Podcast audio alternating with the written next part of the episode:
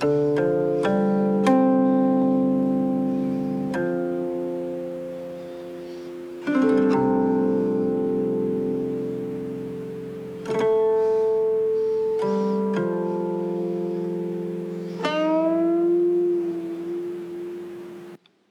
把青秧插野田，低头便见水中天。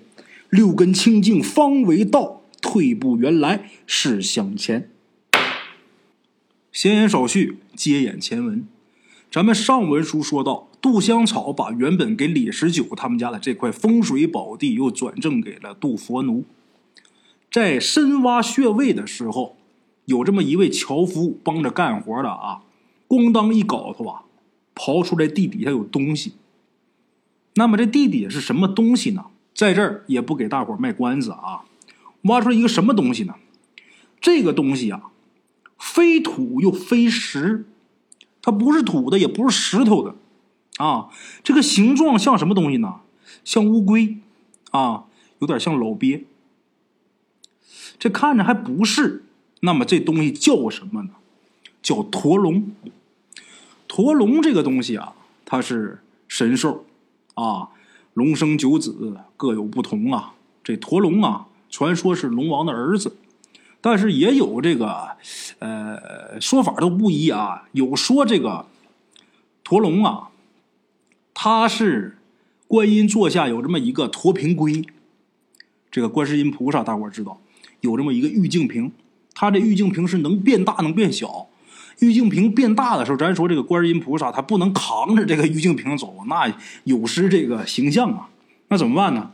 专门有这么一个大乌龟，叫驼瓶龟，给这个观世音菩萨驮着这个玉净瓶的啊，很大一只大乌龟，一只鳄龟被这个观世音菩萨给降服了啊。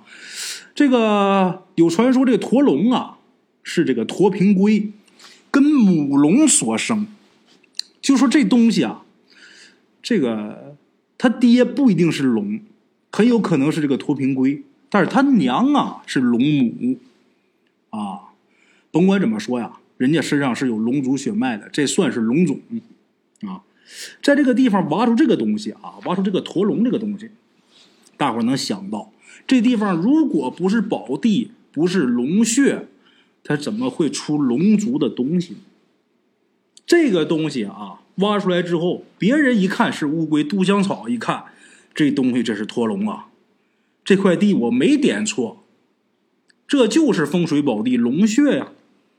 这个驼龙弄上来的时候啊，没太注意，因为上面有泥有土。等拿到上面仔细一看的时候，发现了这个驼龙这个龟壳啊，它不像一乌龟似的吗？它这个壳这个壳上面啊有字。啊，是用这个篆文写的，写的什么呢？实地者姓杜，埋葬者姓杜，有立子孙，既富且贵，缺德人家莫要贪图。什么意思啊？这个驼龙在这块地呀，不定多少年了。这也就是说呀，这块地呀，它本就应该是杜香草来寻埋的，应该是姓杜的。啊！一看到这儿啊，这是天意啊！杜香草马上就想到那梦里的啊，那个脑袋冒烟的那位神仙啊，他说的那个诗：“千里来龙结一袍。”啊，这个很好理解。千里来龙啊，是讲的这个龙脉。这龙脉最后啊，最好的地方结在这儿了。左根右叶长根苗，指的是东西两边的这个山。所以说这块绝对这块地方绝对是一个宝地。这个诗前两句啊是形容这块地很好，后两句是什么呢？天生福人住福地，无愧唯有西山桥。什么意思啊？这块地是一个宝地，但是看你有没有这个福分。你没有这福分，你在这儿不行。谁有这个福分呢？无愧唯有西山桥，在西山的樵夫。杜佛奴那不就在西山打柴的樵夫吗？是吧？他家住西山，每天上东山去打柴的。杜佛奴。今天再一看这驼龙，驼龙背上写的啊，实地者姓杜，埋葬者姓杜啊。看到这儿，杜香草啊，倒吸一口凉气呀，天意呀，天意呀！啊，杜香草能看清这么多事儿，但是其他干活的，像佛奴他们，还有那些个樵夫朋友们，大伙看不懂，但是也觉得这事儿很灵异。最起码在地上挖出的东西啊，就很特别，啊，所谓是内行看门道，外行看热闹嘛。等埋葬完之后啊，都回家，回家稍微一准备，杜香草啊又要出门远行。话说这个佛奴呢，他每天还都是天天砍柴，跟以前一样啊，生活呀什么都没变，工作也没变啊，每天呢。早晨，他都会经过他父亲这块墓地。他每天去打柴，都要从他父亲墓地这个前面走。他总能看见呐，他父亲这个坟上啊，腾腾的往出冒热气，就像这个水开了锅一样啊，往上冒这水蒸气是一样的。这很神奇啊！有这么一句话说，叫“祖坟冒青烟”。指的就是这个啊，他们家是冒氢气啊。时间过得很快，转眼呢进入隆冬。这个一入冬啊，天就变得非常的冷啊，严寒。佛奴啊，又一次的路过他自己父亲的这个坟，走到这儿的时候啊，佛奴今天可傻眼了。平时看总是就是冒这个白气。但是今天啊，由于可能是天气冷的原因，这一缕一缕的白气呀动了，这天上啊就形成了一片冻云，而且向上升的这个这个气呀，在半空中也都冻住了，就一直从他父亲这个坟啊连着天上这块冻云，这个场景啊真是奇景啊，把佛奴给看傻了啊！就在自己傻眼的时候啊。霎时间是大雪纷飞，佛奴啊，这身衣服啊都沾湿了，因为本身他冷雪落在这个热衣服上，他那时候那衣服都是粗布的，也不像咱们现在有什么一个防雨绸或者怎么样的啊，一下雪都变水了，浑身这个冷啊，冰凉啊，这一下雪呀，慢慢的还开始起风。佛奴啊，他知道这山岭下不远处就有这么一座尼姑庵。他就想，现在我回家的话，到家那准得着凉啊！我先去这尼姑庵呐，先避避雪，有火我烤烤火吧，暖暖身子。他就赶快直奔呐这个尼姑庵。等到尼姑庵之后啊，急急忙忙的敲门啊。这个尼姑庵呐，就是银燕他住的那个尼姑庵啊。梆梆梆一打门，那天刚巧老尼姑啊，她是一早的时候提着包裹出门办事去。很早就出门了，这个庵里边只留着这个银燕独自在家呀绣这个佛幔，啊，就佛前这个漫步啊幔帐绣佛幔。窗外是清风吹拂，庵堂内是鸟语花香。银燕呐，这会儿啊一门心思的啊在这干着绣活呢。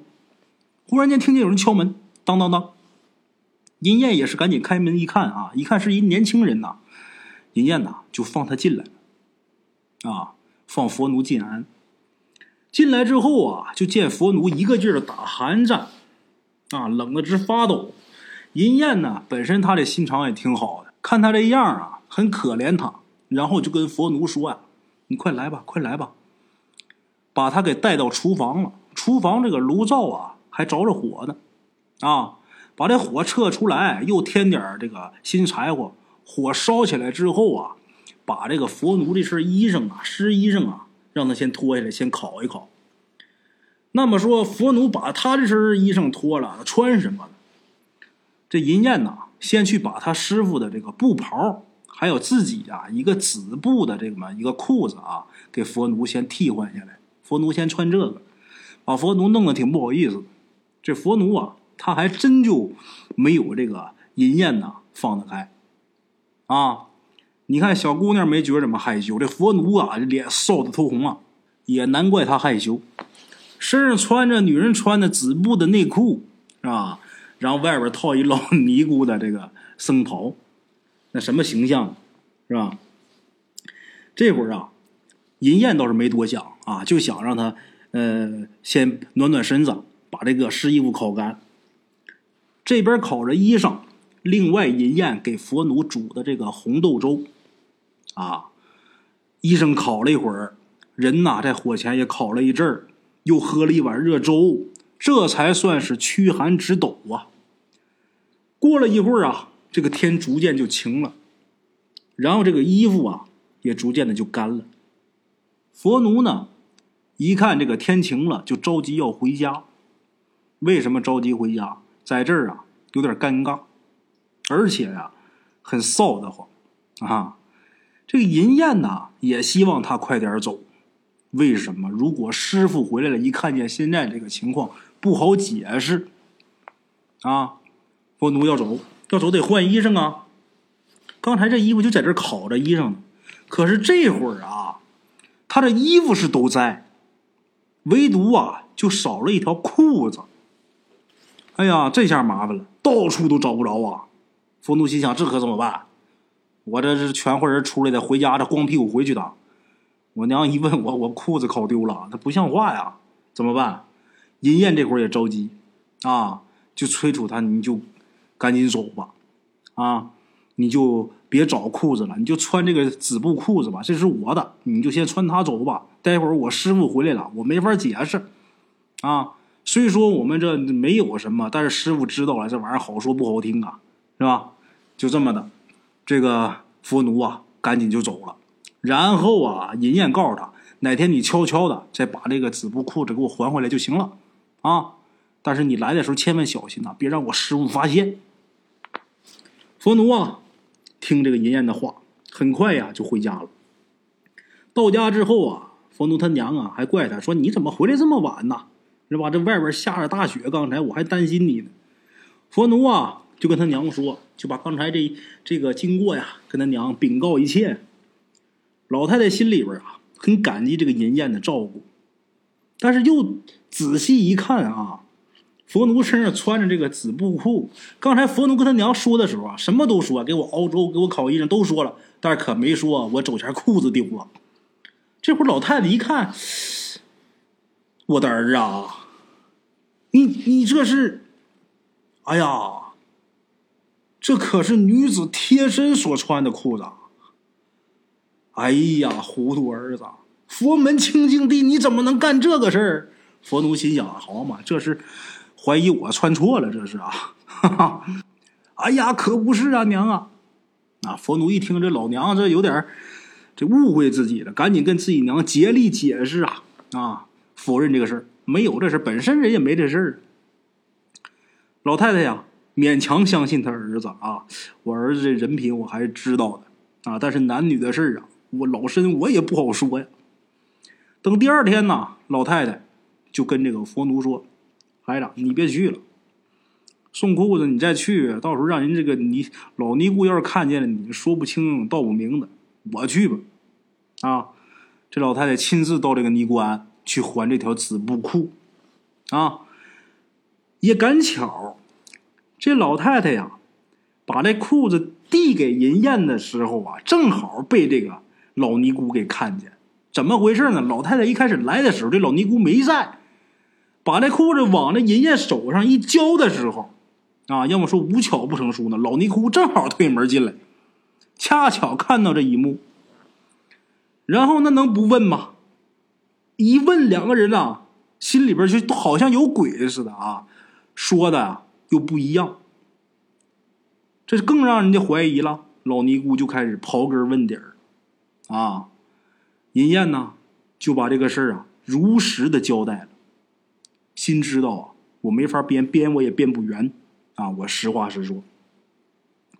老尼姑得知原委之后啊，声色俱厉啊。大胆呐！清净道场，银杯怎敢大胆污染佛门圣地？